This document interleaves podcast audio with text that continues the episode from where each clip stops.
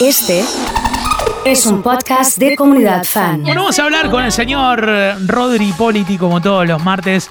Rodri, querido, buenas tardes, ¿cómo estamos?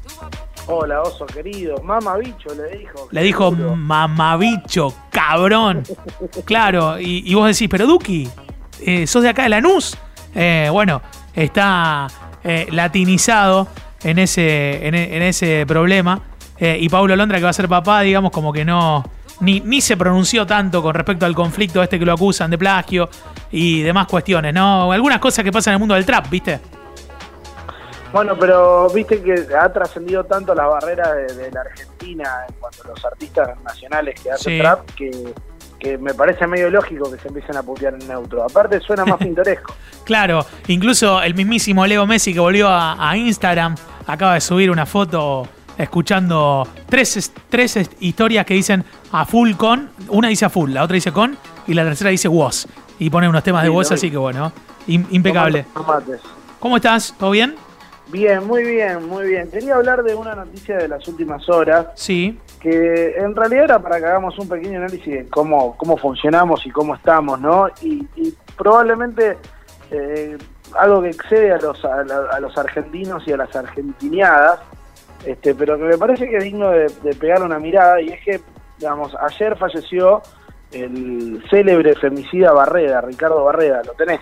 Sí, lo tengo, obviamente. Pasó Sí, en señor. días eh, esto que te estoy contando, este hombre que en el año 92 mató a sus dos hijas, a su esposa y a su suegra, sí, y que mm, fue un caso muy resonante, éramos muy chicos nosotros en aquel momento, pero te acordarás que, era famoso porque se empezó a usar muchísimo en, los noticieros, en, en- lo que era la tele de aquel momento, que además tenía muchas horas de noticias, muchas más que ahora. Este, em- empezaron a tratar el tema de cómo podía ser el hombre profesional, tranquilo, de familia. Se despertó un día, agarró la escopeta y a escopetazos limpios terminó con toda su familia.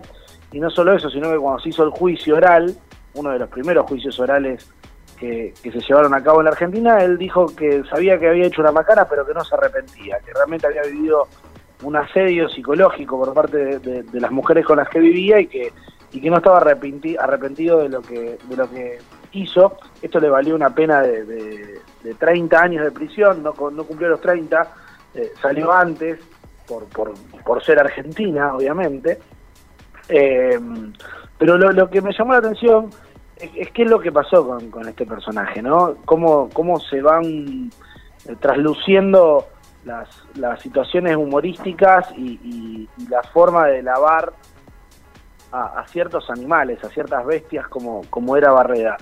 Digo, ayer cuando me enteré, no me enteré por porque entré a Twitter y, y vi la primicia de que había fallecido Barreda o porque prendí el televisor, sino porque me llegó por WhatsApp un Barreda canonizado, una imagen santa claro, con la cara de Barreda. sí, Y dije, qué raro esto. Y ahí entré a Twitter y vi que era trend topic de que había fallecido este hombre. Y automáticamente me encontré con de todo. Casi todo, para los que somos periodistas, que seguimos a otros periodistas y gente que está buscando la información de primera mano, información respecto de la muerte de Barreda, pero después, de público en general, haciendo distinto tipo de humor respecto a esto, muchos hombres hablando de la violencia de género a la inversa, digamos, de cómo viven los hombres la violencia de género, algunos haciendo declaraciones en serio y no en chiste en torno a este animal y a lo que hizo respecto a eso. Eh, este hombre pasó a, a- ser parte del Salón de la Fama de- del Derecho Penal argentino, porque cuando contó lo que le pasaba y por qué había cometido lo que cometió, dijo que era porque realmente lo, lo trataban muy mal en su casa y que lo decían Conchita. Y a partir de allí, hoy bastante eliminado este sobrenombre, porque por suerte pudimos evolucionar en un montón de perspectivas sociales e inclusive de derechos, eh, se había vuelto algo muy común decir la palabra esa eh, a alguien en determinadas circunstancias, Sí. haciendo humor de lo que había terminado en una tragedia donde fallecieron cuatro mujeres. Entonces me puse a pensar, digo, este hombre muere a los 85 años, mal, digamos, viviendo de garrón en lo de algunos amigos, había separado de una mujer con la que estuvo en pareja en el 2011, 2012, cuando de hecho tuvo que volver a la cárcel porque esta mujer lo, lo denunció por violencia de género, este, cuando llevaba dos o tres años en libertad. En el 2014 volvió a la casa donde había matado a su familia este, por un documental que había que había permitido que se haga, obviamente había cobrado los derechos y la Corte Suprema había autorizado que se haga un recorrido por esa casa que está en la ciudad de La Plata, tal cual como quedó aquel día, digamos, no se demolió, no se vendió, no nada, eh, y la, la, casa está igual, digamos, con su consultorio odontológico, con las cosas arriba de la mesa como estaban, con los dos autos en la cochera como lo dejó, y él hizo un, recorrido por adentro de la casa, veintipico de años después, con un equipo de, filmación y un productor de cine muy conocido de la República Argentina, este, mostrando cómo había sido el paso a paso de todo lo que pasó.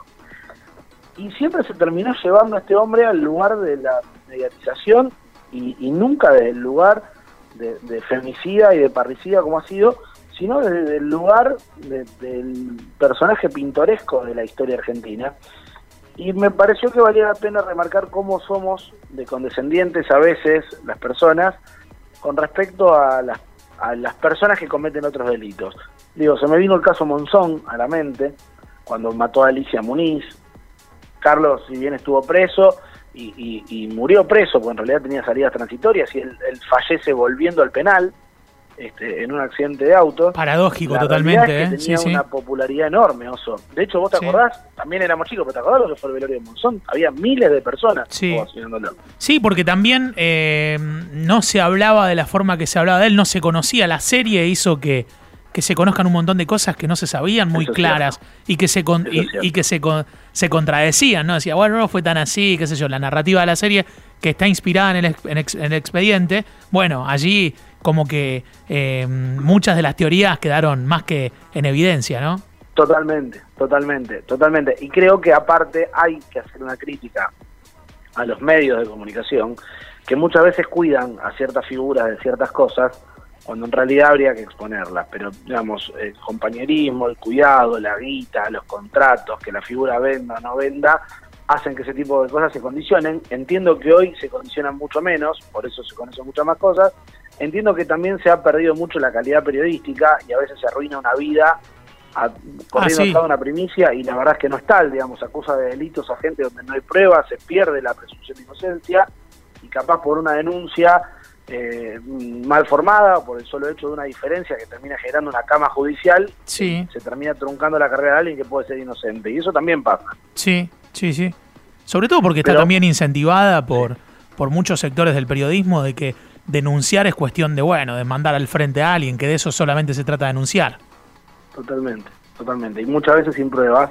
Este, pero digo, se me vienen personajes a la cabeza, algunos no me animo a nombrarlos porque no me quiero tirar en contra del público. Digo, está Maradona por ahí rondando en mi mente. Sí. Digo, nosotros hemos tenido líderes políticos de primera, digamos, de los líderes políticos que han hecho historia en la Argentina, con, con cierta comprobación de, de- de- de comportamientos pedófilos, Seguro. eh, otros con ciertas situaciones relacionadas al antisemitismo, digo, y, y el pueblo los perdona, el pueblo mira para otro lado ese tipo de cosas que son muy serias.